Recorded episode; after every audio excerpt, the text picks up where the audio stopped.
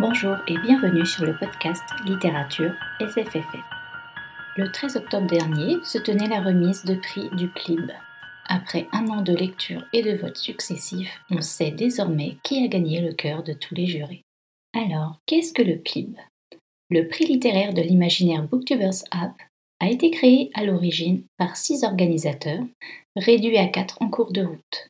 Nous avons Pauline de la chaîne YouTube Patatras, Hélène de la chaîne et du blog Hélène Titelf et les fondateurs de l'application Booktubers App, Céline et Yannick. L'application Booktubers App rassemble un grand nombre de chaînes YouTube et de blogs littéraires français, anglais et espagnol et est disponible sur les plateformes iOS et Android. Cette première année de prix a permis de tâter le terrain et affiner les détails pour l'année prochaine.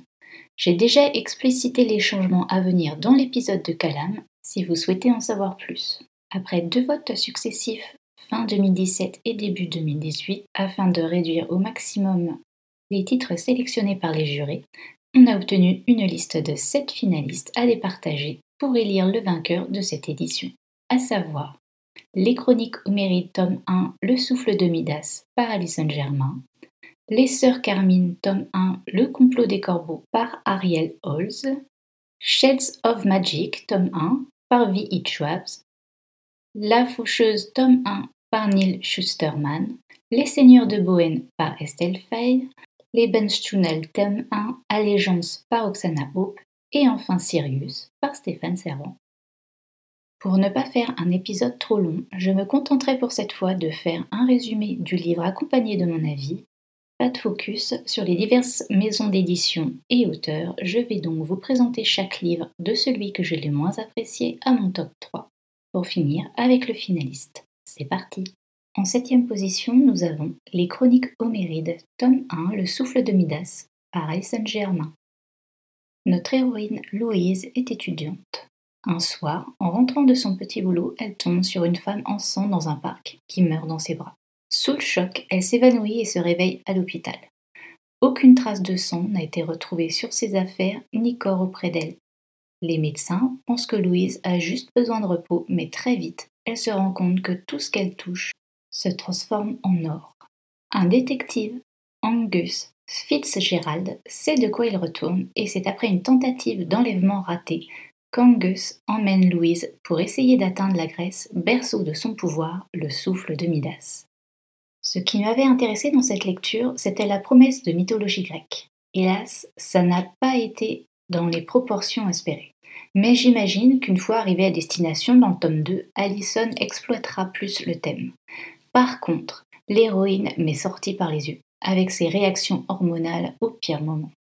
À côté de ça, pour un premier roman, j'ai aimé le style de l'autrice qui est très fluide, même si je n'ai pas apprécié ce premier volume qui est avant tout adressé à un public adolescent, je ne ferme pas la porte pour tenter une autre histoire avec des personnages plus matures. En sixième position, nous avons Les Bench Tunnel, tome 1, Allégeance d'Oksana Hope. Ce livre est une dystopie sur l'issue de la Seconde Guerre mondiale. Hitler a gagné la guerre et on commence l'histoire 200 ans plus tard à Germania, anciennement Berlin. Dans le parfait petit monde 100% arien rêvé par le fourreur. Notre héroïne Christa travaille dans un Lebensborn, où la sélection drastique se poursuit. Le moindre nouveau-né chez lequel on trouvera un défaut, quel qu'il soit, sera éliminé. Dans ce monde parfait, il y a également un couvre-feu et c'est à cette occasion qu'un soir, où Christa se dépêche de rentrer chez elle parce qu'elle est en retard, elle rencontre une femme enceinte qui tente par tous les moyens d'entrer dans les égouts. Contrainte de l'aider par la force des choses, Christa se retrouve prisonnière et découvre tout un monde souterrain insoupçonné. Ses croyances vont se retrouver fortement ébranlées. Dans ce livre, j'ai aimé l'action et les réflexions qui traversent Christa en côtoyant le peuple qui se cache des nazis, avec cette haine de l'autre que partage toute l'humanité. Par contre, la romance est d'une effarante rapidité et pas crédible pour un sou. Elle est beaucoup trop précipitée sans rien apporter à l'histoire. Elle aurait pu être reportée à un tome ultérieur de manière plus progressive. En cinquième position, nous avons Shades of Magic, tome 1 de V.I. Schwab.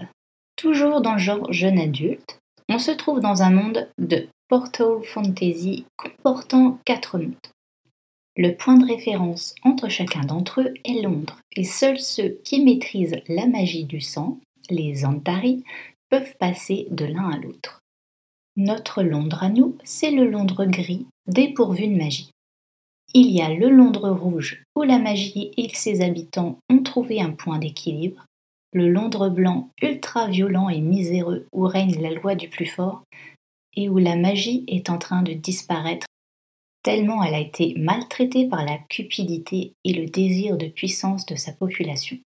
Et pour finir, le Londres noir, détruit par la magie et qui n'est plus accessible au point de n'être plus qu'un mythe. Quel est l'un de nos héros? C'est le magicien Antari que l'on suit d'un Londres à l'autre. Il collectionne des objets qu'il rapporte chez lui, sauf que c'est interdit de faire traverser des choses d'un monde à l'autre. C'est d'ailleurs lors d'un de ces transferts que les problèmes vont lui tomber dessus il rencontrera dans le Londres gris Delilah Bard, une jeune fille de 17 ans qui est la reine des pickpockets. Il embarque dans l'aventure bon gré mal gré. J'ai beaucoup aimé le franc-parler de Delilah qui ne se laisse pas marcher sur les pieds.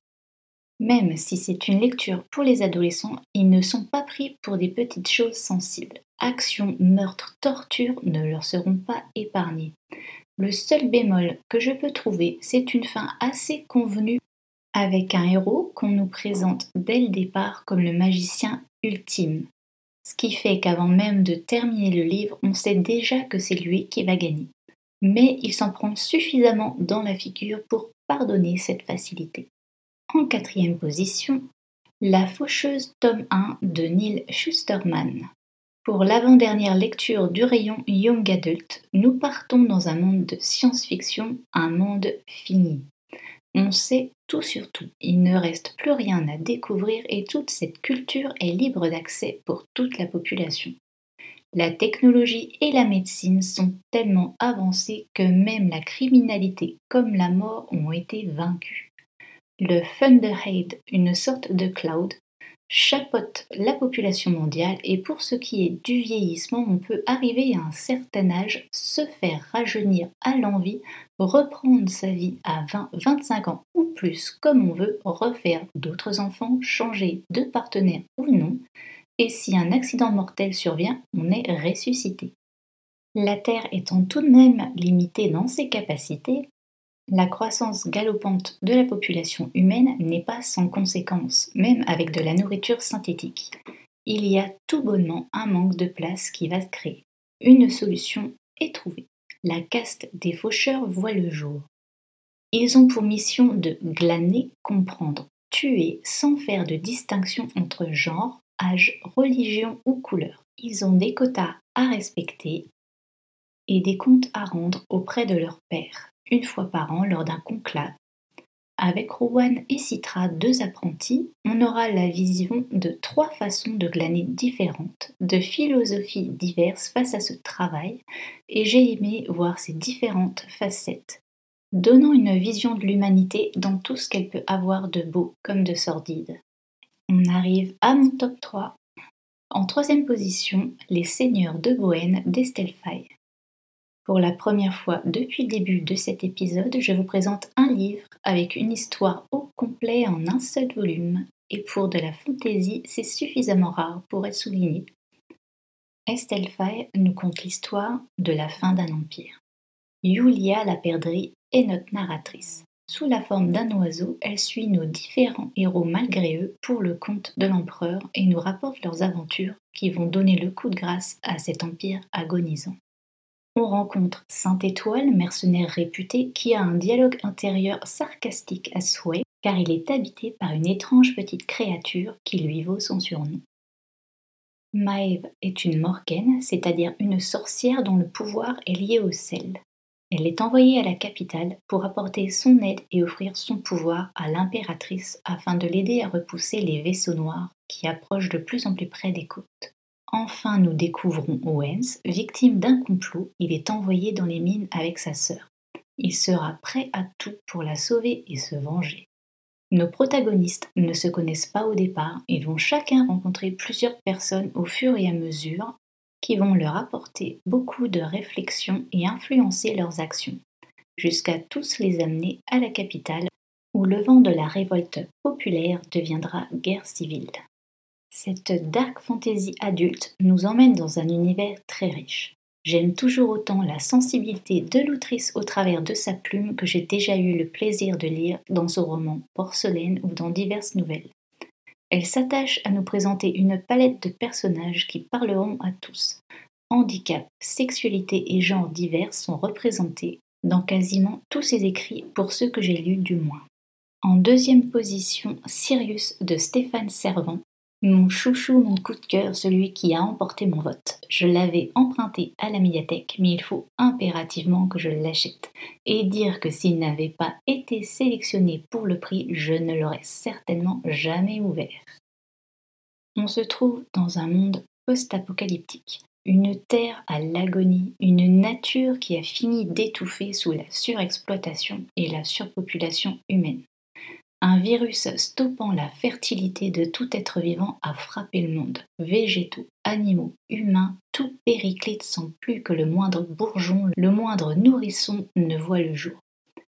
Bien sûr, il a fallu trouver un coupable. L'humanité, incapable de se responsabiliser, désignera les animaux comme à l'origine de ce mal et ils seront massacrés. Puis ce sera le tour des haines raciales, la haine des autres. Après une guerre sans merci, les gouvernements, dans un dernier sursaut d'agonie, ont lâché des capsules de survie au cas où il y a encore des survivants avant de s'effondrer entièrement. On suivra Avril et Kid cinq ans après les derniers instants de la civilisation. Avril est une grande adolescente d'environ 17-18 ans et Kid est un jeune enfant de 6 ans. Ils se surnomment frérot et sœurette, mais très vite on saura qu'elle est noire et qu'il est blanc. Les flashbacks sur le passé d'Avril mettront au jour ses secrets et ses remords. Le passé d'Avril va les rattraper. On va donc les suivre jusqu'à la montagne, le point de rendez-vous promis par Avril, et chemin faisant, on rencontrera la peur, la cruauté, l'amour, mais surtout l'espoir. Kid nous montre à quel point la vie peut être belle et simple, car il n'a aucun point de repère autre qui viendrait ternir son jugement là où Avril est désemparé face à ce dénuement. Et rêve de technologie, d'hygiène, de civilisation avec des grosses guillemets. L'auteur nous donne un grand nombre de pistes de réflexion quant à notre façon de vivre actuelle, notre façon de traiter la nature, les animaux, les humains qui ne nous ressemblent pas tout est travaillé jusqu'à la numérotation des chapitres qui donne une belle signification au livre. Ne croyez pas ce roman moralisateur. Nos défauts sont exposés crûment, mais l'espoir est le message. Autour du grand gagnant de cette édition, qui a également été une excellente lecture, Les Sœurs Carmine, tome 1 Le complot des corbeaux d'Ariel Holzle. Bienvenue à Grisaille, une ville qui porte bien son nom et ravira les fans de Tim Burton comme moi. La brume règne, le soleil ne fend jamais la couche nuageuse de ses rayons le jour et la nuit est parcourue d'une lueur verdâtre propagée par l'éclairage public. Dans cette atmosphère où la criminalité atteint un taux élevé, survivent trois jeunes filles, les sœurs Carmine. Aussi dissemblables de physique que de caractère, on comprend d'ailleurs rapidement la raison, leur mère est une prostituée. Celle-ci a d'ailleurs disparu du foyer depuis plusieurs mois et les sœurs vivent tant bien que mal. C'est à la suite d'une énième saisie par l'huissier pour défaut de paiement de l'impôt royal commence l'aventure. Mais River, la cadette, s'est spécialisée dans les cambriolages et son dernier coup pour tenter de renflouer les caisses familiales tourne au fiasco. Vampires, nécromants et autres types louches veulent récupérer son butin. J'ai aimé l'ambiance, les deux autres sœurs dont on entrevoit la personnalité, Tristabelle l'aînée et sa langue de vipère dans un visage de poupée, elle fait trembler même les gros durs et Dolorine, la mignonnette Benjamin de 8 ans qui voit et parle avec les morts et qui tient un journal où elle relate les conseils de son amie imaginaire, ce qui la rend aussi choupie qu'inquiétante. Et voilà, c'est fini pour aujourd'hui. Je reprends mon rythme mensuel et vous retrouve fin novembre. Salut